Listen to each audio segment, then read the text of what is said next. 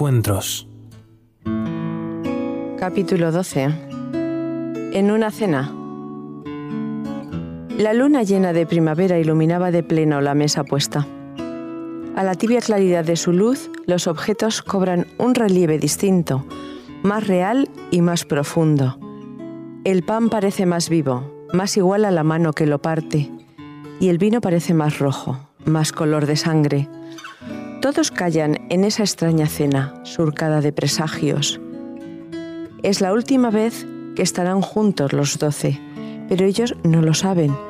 Jesús prolonga entre confidencias y silencios la intimidad de esta sobremesa especial. Nunca se han sentido tan unidos ni tan amenazados por la separación. Nunca han apreciado tanto la compañía de quien por primera vez temen perder. Jesús mira a sus amigos e inesperadamente dice, La mano del que me va a entregar está aquí en la mesa. Un escalofrío recorre el grupo mientras todos examinan unas manos y otras y sus propias manos. Las manos de Natanael, francas, sencillas, acostumbradas a tomar la posición de la oración. Manos que ya estaban orando la primera vez que Jesús lo vio bajo la higuera. Las manos de Andrés, fuertes, callosas, curtidas por el sol y por el mar. Manos activas de pescador, de marinero. Manos de quien desea ayudar, donde sea y en lo que sea, a repartir el pan multiplicado, a llevar a Cristo a otros. Manos de Juan, muy jóvenes, inquietas y sensibles, sin endurecer todavía por la vida. Jesús las mira de cerca, con cariño, crispadas y nerviosas a su lado. Manos inexpertas, que cometerán aún muchos errores, pero que después, purificadas por el fuego del afecto del Maestro, le dedicarán el Evangelio de la verdad y del amor. Manos de Jacobo, bruscas, de carácter, firmes, cerradas en forma de puño sobre la mesa. Manos ambiciosas que se quieren aferrar tan fuertemente a las bendiciones de Dios que se atrevieron a reclamar un lugar de privilegio junto a su trono. Manos valientes del primer apóstol mártir, de quien sabía por experiencia que el reino de los cielos ofrece resistencia y solo los valientes lo conquistan.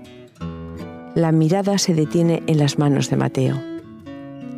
Manos de escribiente, de intelectual, de banquero, finas, pulcras, hábiles, acostumbradas a contar las monedas, a anotar con cuidado y a calcular bien.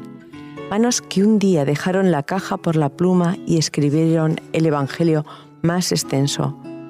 Manos del que puso sus talentos al servicio de Jesús, ahora las manos de Pedro. Manos de hombre casado, ¿llevarían una alianza? Gastadas, quizá nudosas, endurecidas por el trabajo, impulsivas, pronto a amenazar, a golpear duro. Manos que gesticularían desafortunadamente aquella misma madrugada para negar a Jesús pero que después, lavadas en las lágrimas del arrepentimiento, un día también serían clavadas en otra cruz. Mirad las manos.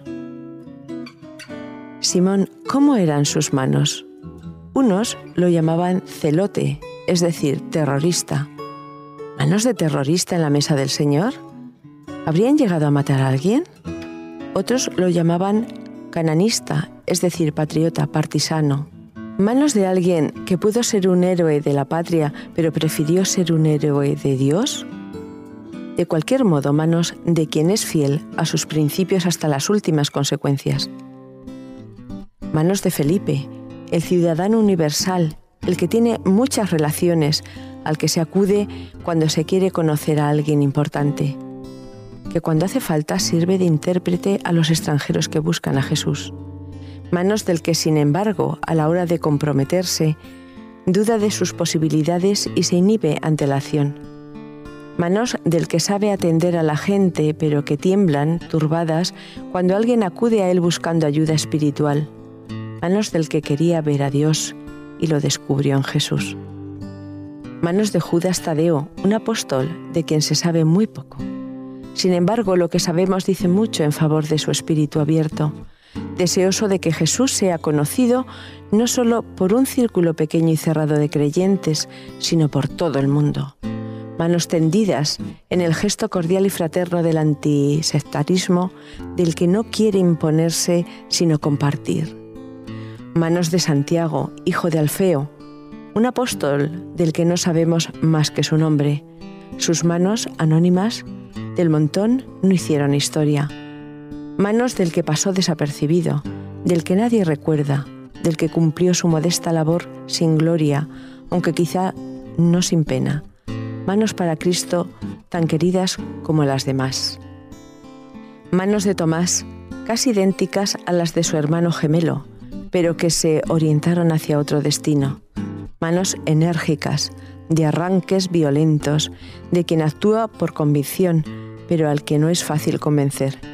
Manos realistas, pesimistas casi, del que está dispuesto a morir por Jesús, pero le cuesta vivir por él.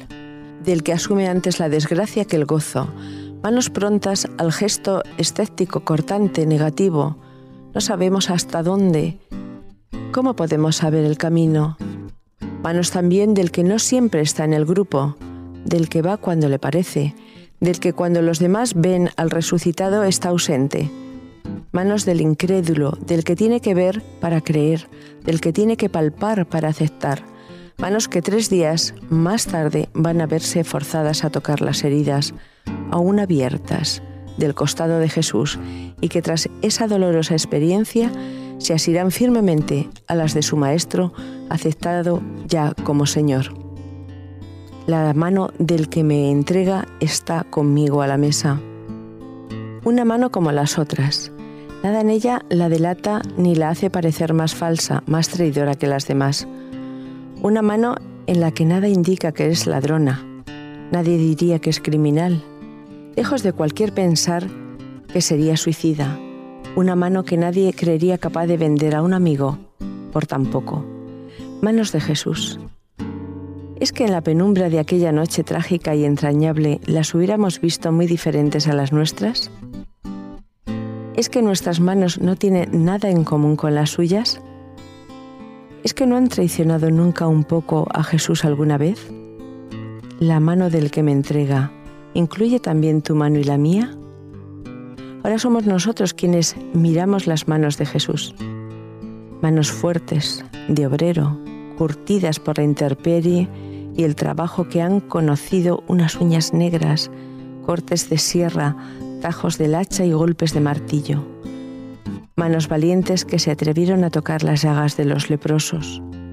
Manos que cariñosas dejaron a un lado la predicación para acariciar a los niños y tomarlos sobre sus rodillas. Manos vigorosas que se aferraron a las de los muertos para devolverles la vida. Manos firmes que ofrecieron apoyo a los cargados y cansados para hacerlos descansar, manos generosas que se prestaron a lavar los pies de los discípulos y a servirles de comer, que poco después van a ser clavadas en una cruz y desgarradas por la absurda crueldad humana, manos que hoy siguen tendidas hacia nosotros. Nuestras manos, ¿a las de quién se parecen? ¿A las de Tomás? a las de Felipe o a las de Juan. Difícilmente habrán sido tan agresivas como las de Simón, ni habrán defraudado más que las de Mateo, ni se habrán crispado para decir blasfemias mayores que las de Pedro. No importa su aspecto, no importa su historia, jóvenes o gastadas, cuidadas o rudas, hábiles o torpes, fuertes o finas, limpias o sucias.